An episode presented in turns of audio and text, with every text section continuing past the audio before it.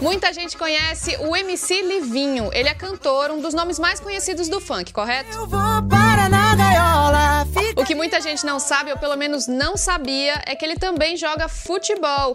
E o menino tem talento, viu? Quem já viu ele jogar naquelas partidas beneficentes ou nas peladas com famosos sabe bem disso.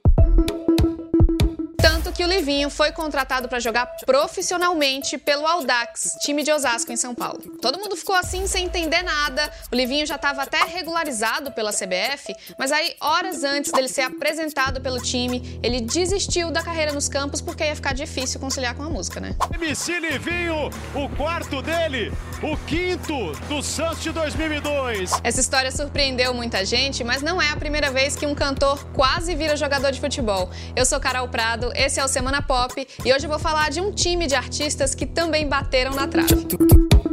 Bom, todo time começa com um bom goleiro, né? Então vamos de contratação internacional. O espanhol Julio Iglesias, quem diria, foi goleiro das categorias de base do Real Madrid na adolescência. Na zaga eu vou escalar aqui o Wesley Safadão. Ele já chegou a ter certeza que um dia ia disputar o Campeonato Brasileiro. Ai, meu coração. Mas meu amor não tem problema, não, não. Aos 10 anos, Safadão já treinava na escolinha de futebol do Ceará, mas a música falou mais alto. Hoje em dia ele ainda aparece de vez em quando jogando com outros famosos e bate um bolão, viu? Agora no meio de campo tem Djavan. Antes de começar a fazer sucesso lá nos anos 70, ele jogou nas categorias de base do CSA de Alagoas. Isso foi na adolescência dele, o Djavan realmente jogava no meio de campo e chegou a ter certeza que ia seguir carreira no futebol. Ele só desistiu porque se apaixonou pelo violão, mas até hoje é também apaixonado pelo azulão.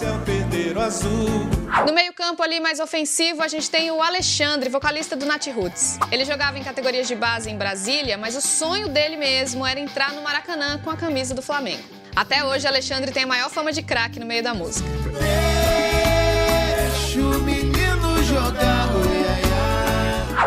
E no ataque, ele que combina como ninguém música e futebol, Jorge Benjó.